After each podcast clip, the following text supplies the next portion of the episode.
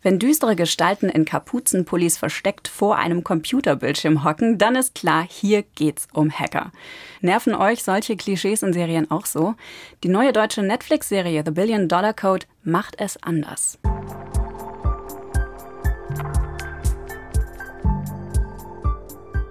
Hallo zu einer neuen Folge Skip Intro. Ich bin Vanessa Schneider und normalerweise sitze ich hier mit meiner geschätzten Kollegin Katja Engelhardt, aber die ist im wohlverdienten Urlaub und deshalb habe ich mir eine Vertretung für sie eingeladen. Christian Schiffer, der ist bei mir, der ist Netzredakteur beim Bayerischen Rundfunk und moderiert den Tech-Podcast Der Umbruch. Hi Christian.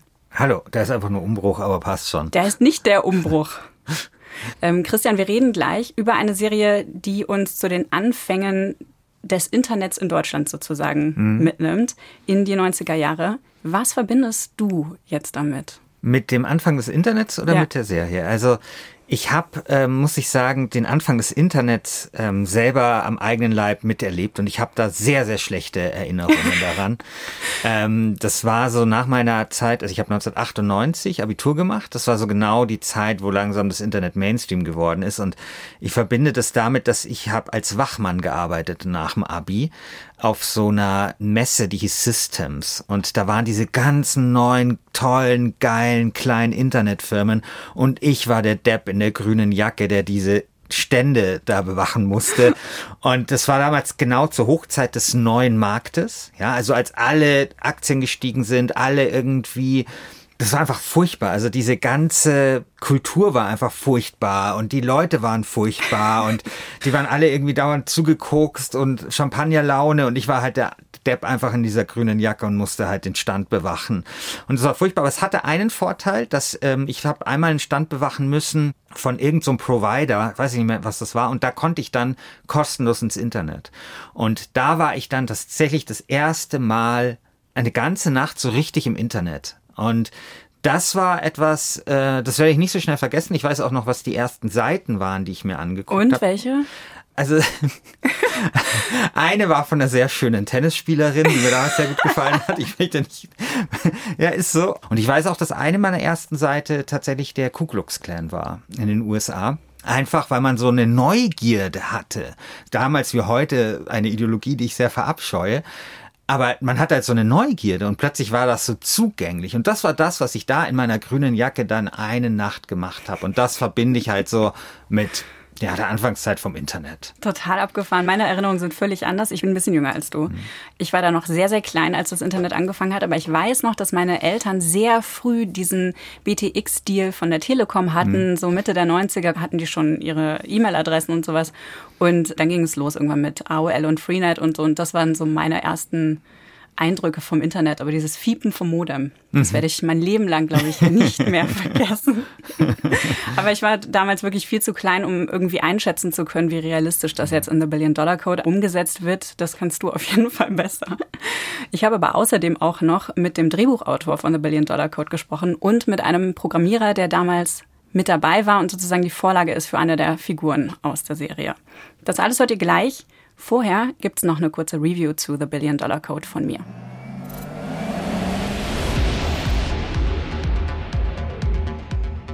Berlin 1993. Der Kunststudent Carsten Schlüter und der Hacker Juri Müller haben sich gerade auf einer Party kennengelernt. Beim nächtlichen Döner träumen die beiden von einer ganz neuen Welt und einer realistischen, virtuellen Weltkugel im Internet. Ich meine wirklich, stell dir mal vor, man könnte jetzt aus dem Weltraum hierher zur Dönerbude fliegen. Das wäre genial. Das wäre das größte virtuelle Kunstwerk aller Zeiten. Juri und Carsten hat es nie gegeben. Aber was sie in der Serie The Billion Dollar Code erleben, ist im Startup Art.com, einer Gruppe Hackern und Künstlern in Berlin der Nachwendezeit, wirklich passiert. Hier entsteht die Idee, eine Erdkugel zu programmieren, mit der man virtuell an jeden erdenklichen Ort reisen kann. Ein Kunstprojekt, das unter dem Namen TerraVision und finanziert von der Telekom 1994 auf der internationalen Telekommunikationsmesse in Kyoto präsentiert werden sollte. Es wird Verträge zwischen uns und Ihnen geben. Ja. Können Sie garantieren, dass Sie das Projekt bis Kyoto fertiggestellt bekommen? Wir können es garantieren. Sind Sie sich da sicher? Dass Art und Com zu diesem Zeitpunkt nicht wussten, wie ihre virtuelle Weltkugel funktionieren soll, ist eine der haarsträubenden wahren Wendungen, von denen die Miniserie The Billion Dollar Code spannend und unterhaltsam erzählt. Der rasante Aufstieg von Art und Com, die Reisen ins Silicon Valley, Anerkennung von Branchenikonen, all das sehen wir in den ersten beiden Folgen. Es folgt ein Reality-Check, der es in sich hat. Denn kein Geldgeber in Deutschland glaubt daran, dass TerraVision im Internet eine Zukunft hat. Ja, ich weiß, man liest jetzt überall über die Zukunftstechnologie Internet, aber das wird nicht wirklich über den wissenschaftlichen Betrieb hinauskommen. Da haben wir bei der Telekom etliche Studien zu. Die sind wasserdicht. Wenige Jahre später ist Google Earth das neue Gesprächsthema und Art und Com ahnen, dass die Ähnlichkeit zu TerraVision nicht zufällig ist. 2014 sitzen sie dem Internetgiganten schließlich in einem Patentrechtsstreit gegenüber. Dieses Verfahren bildet die Rahmenhandlung der vierteiligen Serie.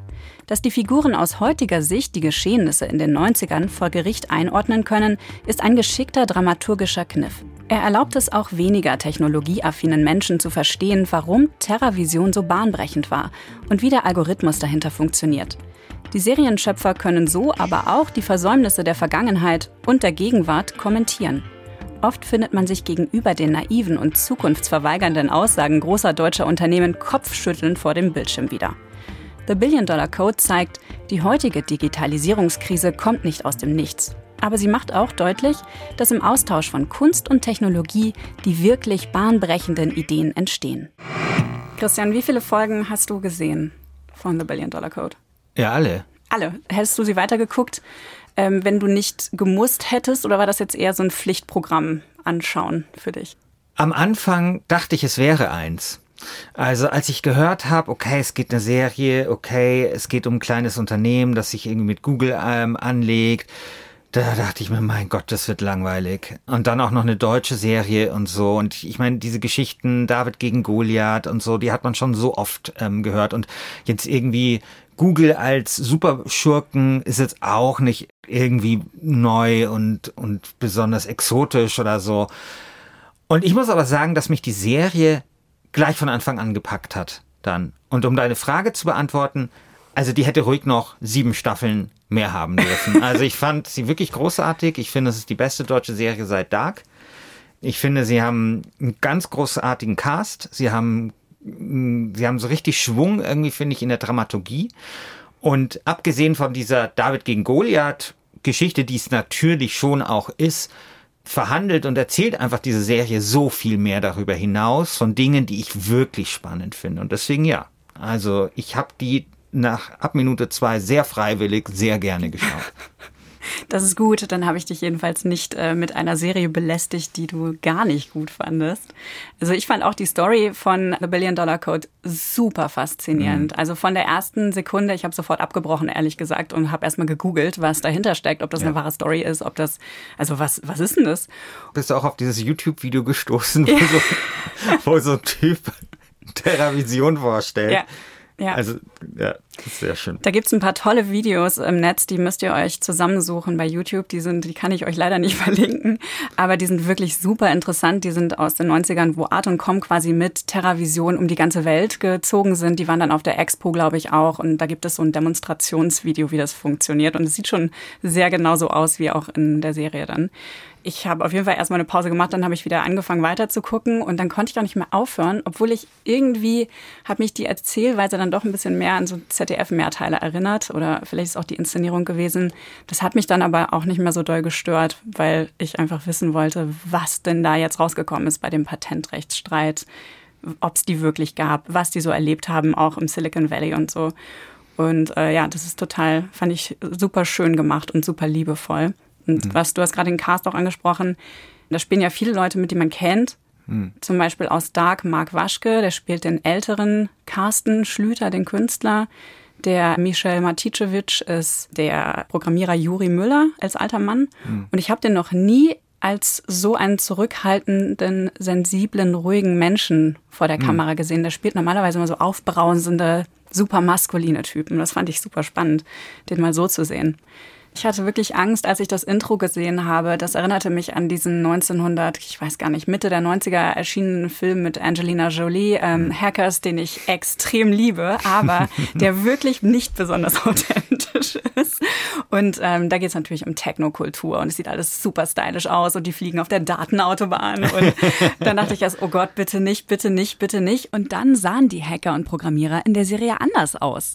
Das war völlig anders. Natürlich spielt in Berlin der Nachwendezeit Techno eine Riesenrolle, weil da sind tausend Techno-Clubs ja. aus dem Boden geschossen. Und ähm, Hacken und Programmieren wird da jetzt, finde ich, sehr viel echter dargestellt. Es ist übrigens sehr schön, dass du das Wort Datenautobahn hier bemüht hast. Helmut Kohl hat nämlich damals auch gesagt, Internet, also die Datenautobahn, also das Internet sei ein Thema fürs Verkehrsministerium und so. Also solche Zitate gibt's da. Das ist sehr schön. Das ist die Datenautobahn, weil es passt auch in die Zeit. Das ist genau so ein Wort. Multimedia, Datenautobahn. Das ist so genau das Wording der damaligen Zeit. War natürlich total beabsichtigt. Ja. Ich habe ähm, ja mit dem Serienschöpfer und Drehbuchautor ähm, Oliver Ziegelnbalk ähm, gesprochen und der hat mir erzählt, dass sie wirklich jahrelang die Geschichte recherchiert haben. Also vier Jahre haben sie in der Serie gearbeitet und auch echt detailversessen dann das Ganze umgesetzt.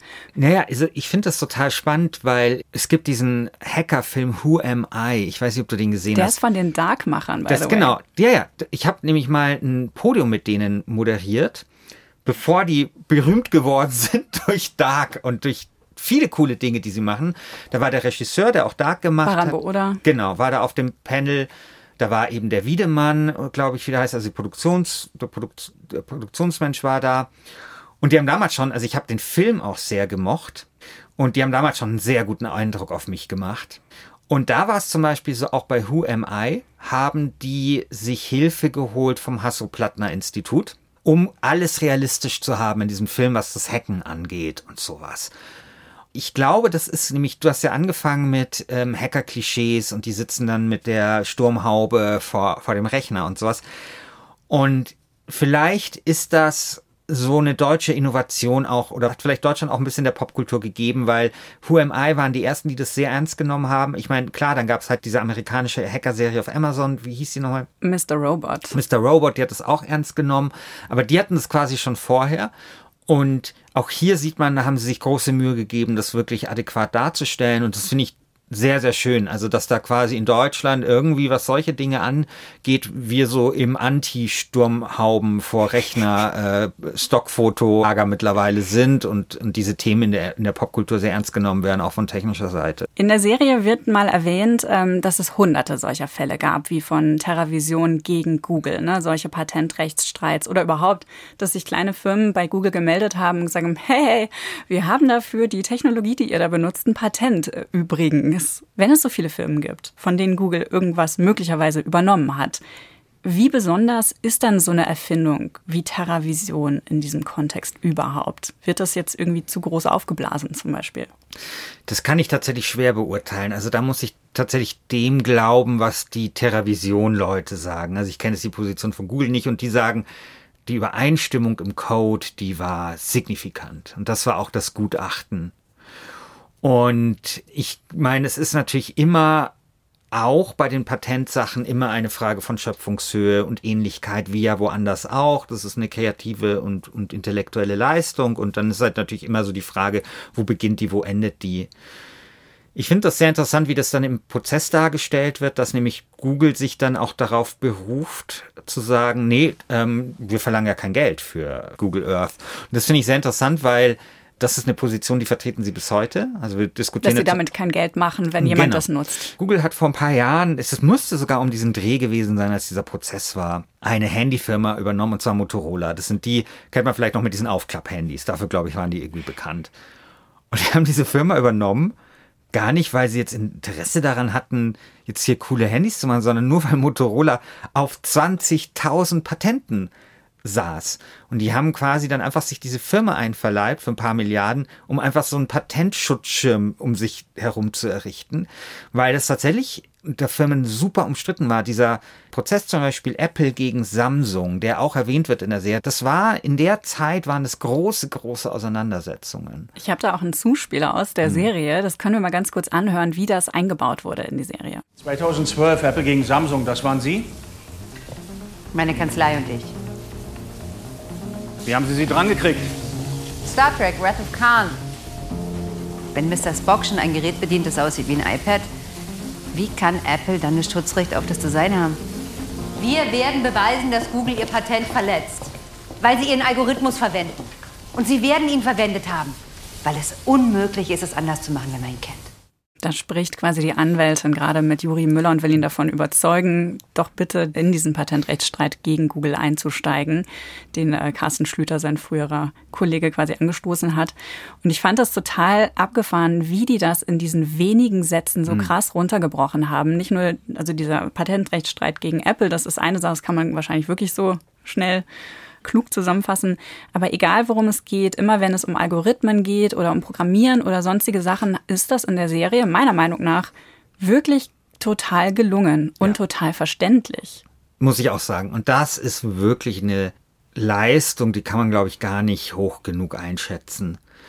Die Serie ist natürlich, ist halt eine Serie, ja, und natürlich dramaturgisch gestaltet und das macht sie total gut. Und wie sie aber dann trotzdem, sage ich mal, darüber hinaus jetzt nicht die inhaltliche Präzision verliert, das finde ich schon bemerkenswert.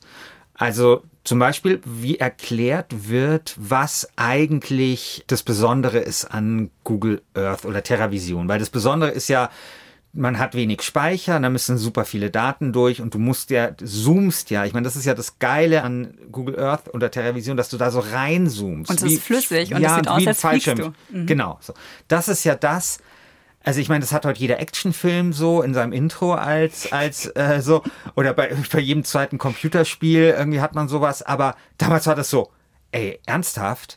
Also das ist so, also das war irre und da erklären sie halt total gut, dass quasi diese Daten immer nachgeladen werden, je nachdem, wie man in der Blickrichtung oder wo man da halt ist. Und, und irgendwie so kann man dann halt in relativ wenig Speicher ähm, relativ viele Daten durchschleusen, dass immer nur das gezeigt wird, was halt das menschliche Auge gerade sehen muss oder wo man gerade ist. Irgendwie sowas. Und das haben sie halt sehr viel besser erklärt als ich gerade. Ja, ja wirklich, sehr viel besser, wirklich. sehr viel besser erklärt als ich gerade. Und das ist so gut, wenn man das versteht. Und was mir auch gut gefallen hat, sie erklären nicht nur gut, sondern sie erklären die wichtigen Sachen. Also das ist zum Beispiel eben, wie ich vorhin auch gemeint habe, dieses Google-Argument zu sagen, ja, wir verdienen, wir tun doch da, ist doch ein kostenloses Angebot, das gibt es bis heute. Ich meine, sie hätten sich in hunderttausend Details verlieren können, was sie jetzt aus diesem Prozess irgendwie nehmen, aber sie haben genau zum Beispiel sowas genommen, wo man echt sagen muss, ja, das ist genau richtiger Punkt, weil das wirkt bis heute nach und das ist klassischer Bestandteil der Google-Argumentation. Und so hatte ich oft das Gefühl, dass sie sich dann nicht verzetteln, sondern das, was sie erklären müssen, was relevant ist, da haben sie einen guten Blick, das erklären sie und dann erklären sie es auch noch gut. Mhm.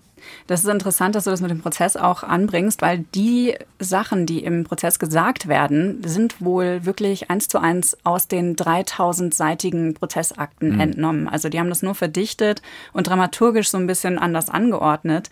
Aber die Sätze sind identisch mit dem, was gesagt wurde vor Gericht. Ja. Und das sieht man auch daran, dass da zum Beispiel so Zahlen genannt werden, wie viele User Google Earth eigentlich hat. Das findest du nicht so einfach raus, wenn du googelst. Aber ja. die haben es in der Serie nennen können. Was mir übrigens auch gut gefallen hat, also, dass sie da so nah dran geblieben sind, einfach weil diese Anwaltskanzlei, die die vertritt, also klar, die Anwältin vor allem, die wird schon so dargestellt als große Idealistin und so, und das ist ja auch völlig in Ordnung. Aber natürlich ist es eine Anwaltskanzlei, die sich überlegt, wie können wir Geld verdienen. Und was sind so Prozesse, wo wir einfach mal 10 Millionen reinstecken können, dass wenn das funktioniert, dann kriegen wir da richtig Asche raus, ja? Also das ist ja auch ein Geschäftsmodell quasi, äh, was, was da diese Gegenseite äh, verfolgt. Und das ist natürlich auch sehr schön.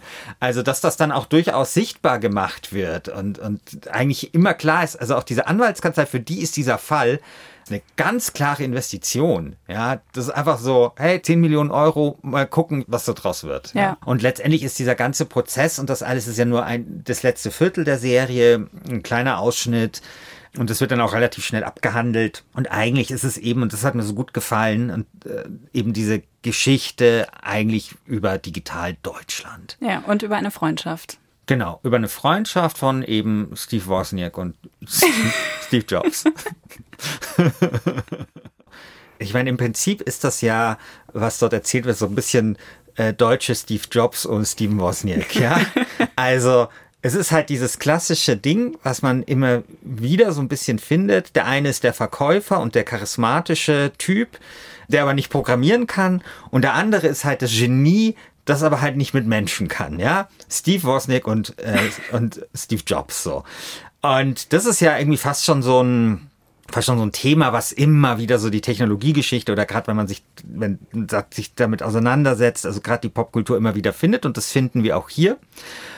Und diese Figur eben, dieses Yuri, das ist eben der Programmierer und der Nerd, der halt auch irgendwie ein, eine psychische Erkrankung hat und halt irgendwie so äh, nicht so gut mit Menschen kann und so und bla bla bla. Und also in der Realität war es wohl Steve Jobs und zweimal Steve Wozniak so.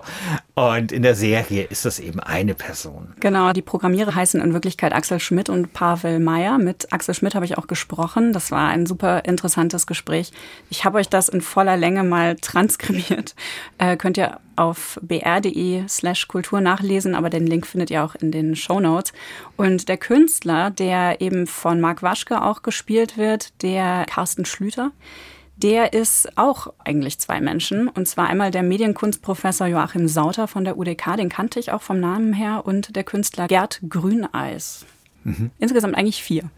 Kanntest du denn die Firma Art und Com vom Namen her oder hat dir das irgendwas gesagt? Also ich weiß nicht, ob es stimmt, aber ich bin mir einigermaßen sicher, dass ich irgendwie in meinem 18-jährigen, 19-jährigen ich, als ich bei der Systems mit dieser grünen Jacke war, bestimmt mal irgendwo was von TerraVision mitbekommen habe und eigentlich schon haben muss. Ja, weil das war damals, also das kann man auch noch ganz gut nachvollziehen, ein großes Ding und mir hat der sehr gefallen, wie sie diese Zeit auch eingefangen haben. Also so, ähm, Heute reden wir wahnsinnig viel über Start-ups ja, in Deutschland und es gibt Höhle der Löwen, aber eigentlich war ja so diese große erste Start-up-Welle war ja genau die des sogenannten neuen Marktes. Neuer Markt, das hieß so, weil es gab extra ein Segment, glaube ich, an der deutschen Börse, wo nur diese kleinen, geilen Unternehmen gelistet waren, wie Let's Buy It Com und was es da alles gab. Und meine ganzen Mitschüler und Schülerinnen, die haben alle ihr Geld damals in Aktien ähm, gesteckt. Und du kennst vielleicht dieses Video von Christian Lindner,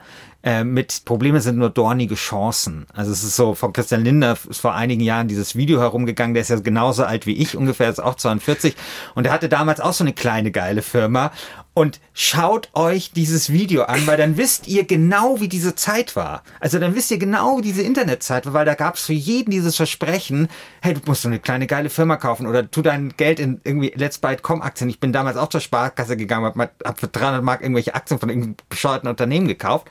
Und genau diese Zeit sozusagen, diese Anfangszeit, da kommt TerraVision rein, aber die sind eben früher schon da. Die das waren ist, zu früh da. Genau, das ist nämlich ihr Problem. Und das ist dann so schön in dieser Serie geschildert, wie sie wie Sauerbier ihr Ding anbieten. Und plötzlich kommt dieser Internet-Hype und plötzlich wird, wird jedem Trottel irgendwie Geld hinterhergeworfen. Ja. Und das ist sehr, sehr schön gemacht. Also das, was, wie ich meine, das damals auch wahrgenommen zu haben, entspricht das sehr. Es gibt an der zweiten Folge so eine Szene, wo ich echt mit offenem Mund da saß und dachte, ja, das ist der Grund, warum Internetausbau in Deutschland bis heute so unglaublich langsam vor sich geht.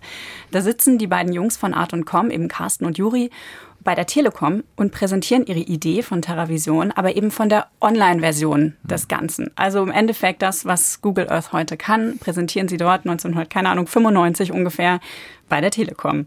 Und weil dieser Part aus der Serie so wichtig ist, hören wir uns die Reaktion der Telekom jetzt noch mal kurz an. Ja, ich weiß, man liest jetzt überall über die Zukunftstechnologie Internet, aber das wird nicht wirklich über den wissenschaftlichen Betrieb hinauskommen. Das wird im Großen und Ganzen auf die Universitäten beschränkt bleiben. Exakt. Da haben wir bei der Telekom etliche Studien zu. Und die sind wasserdicht wasserdicht. Das klingt jetzt hier in dieser Kürze so zugespitzt äh, und irgendwie dramatisiert, wie man das in Serien halt oft macht. Ne? Aber Sätze wie diese seien damals wirklich gefallen, sagt der Drehbuchautor Oliver Ziegenbalg. Dass das Internet sich auf den wissenschaftlichen Betrieb beschränken wird, sowas denke ich mir nicht aus. Das würde ich mir nie trauen zu schreiben. Das hat halt einer von den Jungs mir, mir sozusagen eins zu eins aus dem Telekom-Gespräch mitgegeben. Und ich dachte, naja, dann, dann schreibe ich das natürlich rein. Ja, also es gibt eine Aussage, die geht immer wieder mal alle paar Jahre rum. Ich weiß nicht, kennst du den Zukunftsforscher Matthias Horks? Vom Namen, ja. Das ist der Zukunftsforscher, der hat es, glaube ich, so erfunden. Und da alle paar Jahre kommt halt mal so ein, weil er auch, glaube ich, so eine Studie oder so eine Analyse gemacht hat über das Internet eben in den 90er Jahren. Und da findet sich dieser Satz, glaube ich, wird nie ein Massenkommunikationsmedium sein. So lautet, glaube ich, dieses Zitat, was da immer rumgeht. Und daran sieht man, das war nicht nur die Telekom alleine. Und ich meine, man muss natürlich sagen, ich habe zum Beispiel mal den Typen ähm, interviewt, der die erste E-Mail in Deutschland empfangen hat. Das war 1984 in Karlsruhe. Karlsruhe hat eine Universität und da ist ja auch so ein bisschen so das kleine Silicon Valley Deutschlands und so. Und da hat er irgendwie an so einem Informatiklehrstuhl gearbeitet und die erste E-Mail bekommen. Und die E-Mail ist jetzt, hängt im Museum, weil die Säure seiner Finger könnte irgendwie das Papier zerstören in so einem Glaskasten und so.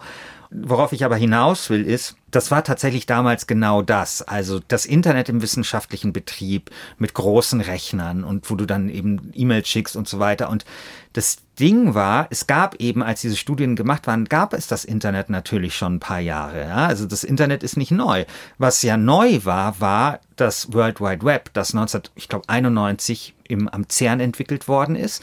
Das Internet gab es vorher schon, aber es war wirklich nur im wissenschaftlichen Betrieb. Und plötzlich gab es das World Wide Web und das World Wide Web hat dazu geführt, dass man quasi dann den Hyperlink hatte, dass man quasi diese Internetseiten hatte, die man von jedem Computer aus abrufen konnte. Also es war quasi so eine Art Form, um Dinge kompatibel zu machen. Und früher war das halt was sehr, sehr schwierig. Das, glaube ich, haben die damals nicht auf dem Schirm gehabt die sind halt immer noch davon ausgegangen, Internet 1994 oder 93 oder 91 ist dasselbe wie Internet 1984 von dem einen Typen, der diese E-Mail bekommen hat. Und sie haben halt nicht gesehen, dass das World Wide Web eine Killer-Applikation ist, die dieses Internet auf ein ganz neues Niveau hebt. Was natürlich Hacker wiederum, die in Berlin ja offenbar schon mehrere von denen sich mit dem Chaos Computer Club, das wird in der Serie auch gezeigt, ähm, zusammengefunden haben, offensichtlich mehr auf dem Schirm hatten weil sie das wahrscheinlich auch mehr benutzt haben. Und genau. ich fand es halt auch super interessant, weil Art.com ist im Endeffekt sowas wie ein Startup hat es funktioniert damals. Aber als Kunstprojekt sind bei TerraVision damals alle mitgegangen. Also Telekom war total begeistert davon, ne, dieses Kunstprojekt auch irgendwie sponsern zu dürfen und damit hausieren zu gehen auf der Welt. Aber als dann es dann darum ging, da eine Anwendung für zu finden, also mhm. so eine praktische Anwendung oder auch vielleicht eine Monetarisierungsmöglichkeit, damit Geld zu verdienen, da hat einfach niemand mehr das Potenzial gesehen. Und Axel Schmidt, der Entwickler, der hat mir im Interview erzählt, ähm, woran es damals gescheitert ist, seiner Meinung nach. TerraVision war dann im Prinzip für mich so eine Art erstes Startup in Deutschland, was ich so mitbekommen habe. Also da haben wir wirklich Geld bekommen, um das zu machen und um die erste Idee zu realisieren. Aber als es dann weitergehen sollte, haben wir dann versucht, natürlich noch mehr Investoren zu bekommen und auch ähm, von der Telekom noch mehr Geld zu bekommen dafür. Und ähm, da haben wir dann schon gemerkt, da stoßen wir ganz schnell an Grenzen. Also das gab es so in der Form zu der Zeit in Deutschland noch nicht, dass man einfach so Risikokapital ähm, aufnehmen konnte mit solcher Idee. Und das war damals in Amerika schon deutlich anders. Und du hast ja gerade schon gesagt, ne, diese, wie heißt das, New Economy? New Economy, neuer Markt. Genau, genau, das war ja dann halt ein paar Jahre später. Wir sind jetzt hier hm. in der Serie zwischen 93 und 95 ja. und das ist einfach viel, viel, viel zu früh gewesen. Und ich finde es so interessant, weil TerraVision ähm, ist jetzt ein so ein Beispiel. Eigentlich eins, was nicht so unfassbar folgenschwere ähm, Konsequenzen nach sich gezogen hat, dass es in Deutschland jetzt nicht weiter verfolgt worden ist. Aber das ist ja nur eins von vielen Chancen, die irgendwie verpasst worden sind in der Digitalisierungspolitik. Hm. Ist Billion-Dollar-Code irgendwie sowas, so ein Zeichen von typisch Deutschland? Ich würde sagen, ja. Also, das ist ja wirklich, also so diese ganze Digitalbräsigkeit, dieses ganze an die Scheuerhafte, das ist tatsächlich eng verwoben. Ich habe oft auch darüber nachgedacht, woran das so liegt und komme da immer, ich changiere da immer so, so weißt du, so küchenpsychologische Erklärungen, dass man so, so in, in Deutschland irgendwie so handfest in der Ingenieursnation so handfeste Sachen will und irgendwie das Digitale dann irgendwie so ein bisschen ablehnt. Aber vielleicht ist es das auch gar nicht. Vielleicht sind das einfach auch Weichenstellungen gewesen, die man heute einfach nicht so auf dem Schirm hat. Also zum Beispiel die Regierung Schmidt wollte Glasfaser verbauen und die Regierung Kohl hat das rückgängig gemacht und hat dann Kupfer verbauen lassen und stattdessen das Kabelfernsehen gefördert. Dann haben wir halt kein Glasfaser bekommen. Das ist bis heute ein Problem. Also es können natürlich auch solche Dinge gewesen sein, aber natürlich wird es oft unterschätzt, welche Rolle einfach Kapitalversorgung spielt für Innovation. Und da haben die Amerikaner einfach mit diesem Venture Capital Modell, aber natürlich einfach auch mit viel Kapital, was sie dort an den Börsen haben und so weiter, natürlich einfach sehr, sehr große Vorteile. Aber es ist natürlich auch nicht nur das. Also hier wird zum Beispiel, finde ich, auch vom Staat zu wenig gemacht. Also es gibt immer wieder gute Grundlagenforschung. MP3 wurde in Deutschland erfunden, ja, am Fraunhofer Institut zum Beispiel.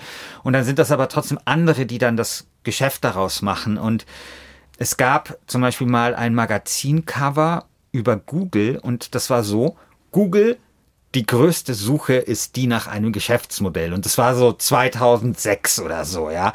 Weil man sich halt nicht vorstellen konnte, noch nicht so richtig vorstellen konnte, wie Google überhaupt Geld verdient. Heute denkt man sich so, das kann ja nicht wahr sein, dass das überhaupt damals eine Frage war. In den USA ist es halt egal gewesen. Da hat man dann halt gesagt, okay, da finden wir schon mal was. Und ich glaube, hier in Deutschland muss man das sozusagen immer vom Anfang bis zum Ende denken. Und Sascha Lobo, also der große Internet-Erklärbär mit dem Irokesenschnitt, hat was gesagt, bei dem ich glaube, dass da viel Wahres dran ist. Der hat nämlich gesagt, in Deutschland haben zu viele Leute Angst davor, sich zum Deppen zu machen. Und viele gute Ideen entstehen nicht, weil die Leute Angst haben, sich zum Deppen zu machen. Und das glaube ich tatsächlich auch. Also so dieses Verständnis, okay, man muss mal was riskieren und vielleicht ist es am Anfang klein, aber es wird dann hoffentlich wachsen und wenn nicht, dann ist es halt so und es ist jetzt auch nicht so schlimm und so und nach drei Monaten hat eh jeder vergessen irgendwie, dass ich da mit einer total bescheuerten Idee, von der nur ich dachte, dass sie geil ist und völlig überhaupt gar keinen Sinn gemacht hat, gescheitert bin und es dann völlig wurscht. Und ich glaube, das ist tatsächlich weiter verbreitet. Und wenn ich mir eins wünschen würde für Deutschland, für die Zukunft, dann wäre das tatsächlich mehr Mut, sich zum Deppen zu machen. Das passt auch ein bisschen dazu, ähm, wie Künstler arbeiten. Künstler arbeiten so ja. nicht. Die arbeiten genau. ja einfach viel, viel freier genau. und ähm, denken jetzt vielleicht erstmal nicht an das fehlerfreie Ergebnis am Ende. Und die Serie zeigt ja auch, wie sich das befruchten kann. Also ja. wenn diese zwei Welten, die erstmal vielleicht nicht so viele Anknüpfungspunkte miteinander haben, wenn die zusammenkommen. Und auch auf der Seite wurden sie nicht ernst genommen. Interessanterweise, äh, der, dieser Carsten Schlüter, diese Figur, ist ja da auch an der UDK, studiert mhm. dort, darf dann seine Projekte auch nicht machen und wird dann aber später ähm, ne, Professor dort an die, eben dieser Uni, was ich super finde. Auf jeden Fall braucht es vielleicht auch einfach diese Zusammenarbeit mehr mit Künstlern und Programmierern, nicht nur mit der BWL-Welt. Dazu habe ich auch mit äh, Oliver Ziegenbalg gesprochen. Und der sagt Folgendes. Es war eine Fügung, dass sich eine Gruppe von Künstlern und Programmierern zusammengesetzt hat. Und dann war es auch eine Fügung, dass die Telekom, und das war auch ziemlich einzigartig, eine Million D-Mark dafür bereitgestellt hat, weil sie das Geld auch ausgeben musste aufgrund von dem Deal, dass sie, dass sie Geld nach Berlin pumpen mussten. Mein Eindruck von den Gesprächen, die ich geführt habe, und den Recherchen, die ich geführt habe, war eher so, Deutschland war überhaupt nie bereit, in Silicon Valley zu, zu sein. Sie waren sozusagen, sie waren eigentlich immer hinten dran. Und TerraVision und Art.com ist da drin diese eine singuläre oder eine von wenigen singulären Erscheinungen gewesen, die es geschafft haben. Hm. Ja, also ich glaube, da ist viel Wahres dran. Ich weiß nicht, ob ich widersprechen würde bei der Frage mit BWL. Also ich glaube, da gibt es nämlich auch so verschiedene Vielleicht sind wir immer zu unfair gegenüber der Betriebswirtschaft. Ich glaube, die braucht man auf jeden Fall. Ich glaube, ja, man braucht sie nur nicht nur. Ja, ich glaube aber, dass es in den USA tatsächlich so diese Frage, zum Beispiel ein Geschäftsmodell zu erfinden und sich zu überlegen, wie können wir das machen, vielleicht tatsächlich auch also ich würde jetzt nicht sagen, dass man da einen künstlerischen Approach dazu gefunden hat, aber vielleicht schon auch immer einen kreativen Approach. Und das war vielleicht dann schon auch immer was, wo man halt nicht nur daran gedacht hat, okay, wir tun irgendwas in Tüten, stellen es in den Laden und es wird dann verkauft, so, ja, sondern wo man halt immer vielleicht dann auch hier ähm, dann mutiger war und kreativer war und sich und das vielleicht auch als produktive und eben nicht verstaubte Aufgabe gesehen hat, sich sowas zu überlegen. Ja, wie kann sowas funktionieren? Und wir haben unfassbar viele Geschäftsmodelle ähm, dann gesehen aus dem Internet hinaus. Also nicht alle sind gut. Also das werbetreibende Geschäftsmodell, was Facebook zum Beispiel groß gemacht hat und was, was dort ja die Haupteinnahmequelle dieses Konzerns ist, ist, glaube ich, für sehr, sehr viele Probleme verantwortlich.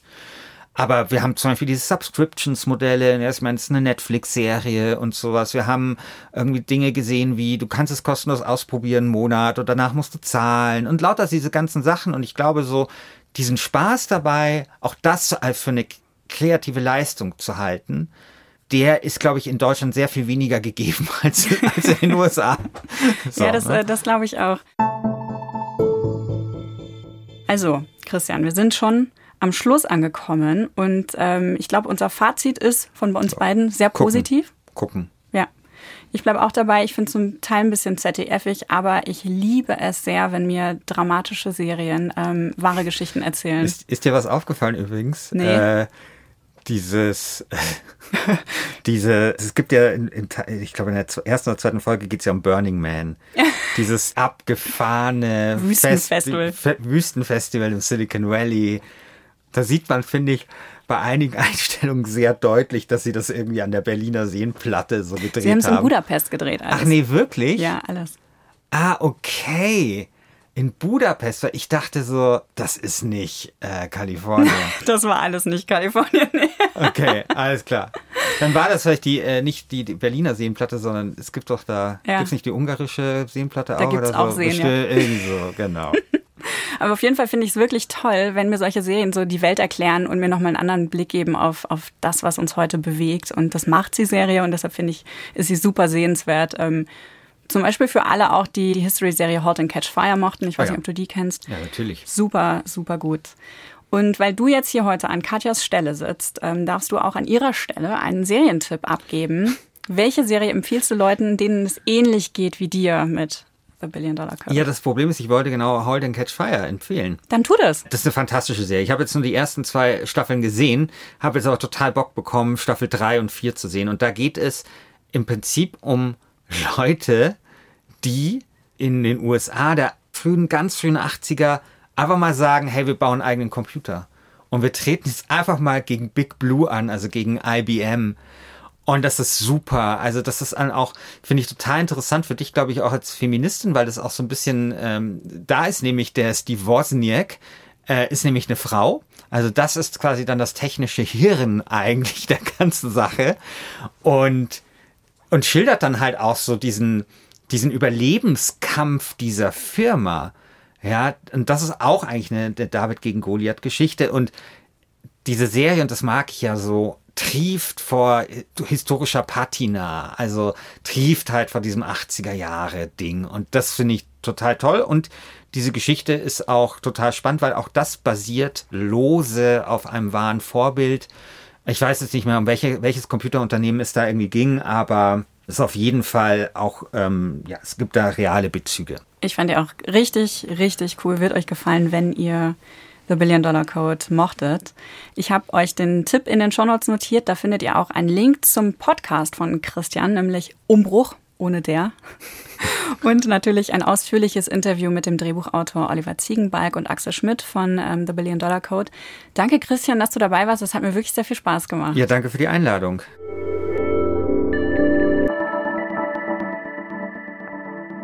Wenn euch dieser Serien-Reality-Check gefallen hat, dann schaut euch bei YouTube doch mal die neue Folge von Science vs. Fiction an von unseren Freunden bei MDR Wissen. Die nehmen sich in ihrer neuen Folge nämlich die Serie You vor und untersuchen mit einer Psychologin, wie der mordende Stalker Joe so tickt und woran man sein krankhaftes Verhalten erkennen könnte. Ihr findet Science vs. Fiction bei YouTube. Den Link Jawohl, habe ich euch natürlich in die Shownotes gepackt. Und bevor ihr jetzt sofort zur nächsten Folge skippt, bleibt noch einen Moment. Wir brauchen eure Hilfe. Wir würden uns sehr freuen, wenn ihr euch die Zeit nehmt und uns eine kleine Bewertung bei Apple Podcasts schreibt und uns fünf Sterne dalasst.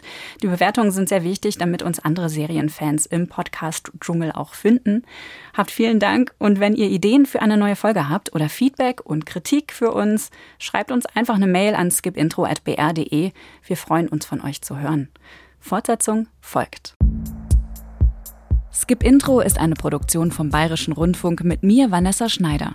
Redaktion Martin Zein. Produktion Lea Ost und Johanna Gutzig. Sounddesign Christoph Brandner und Enno Rangnick.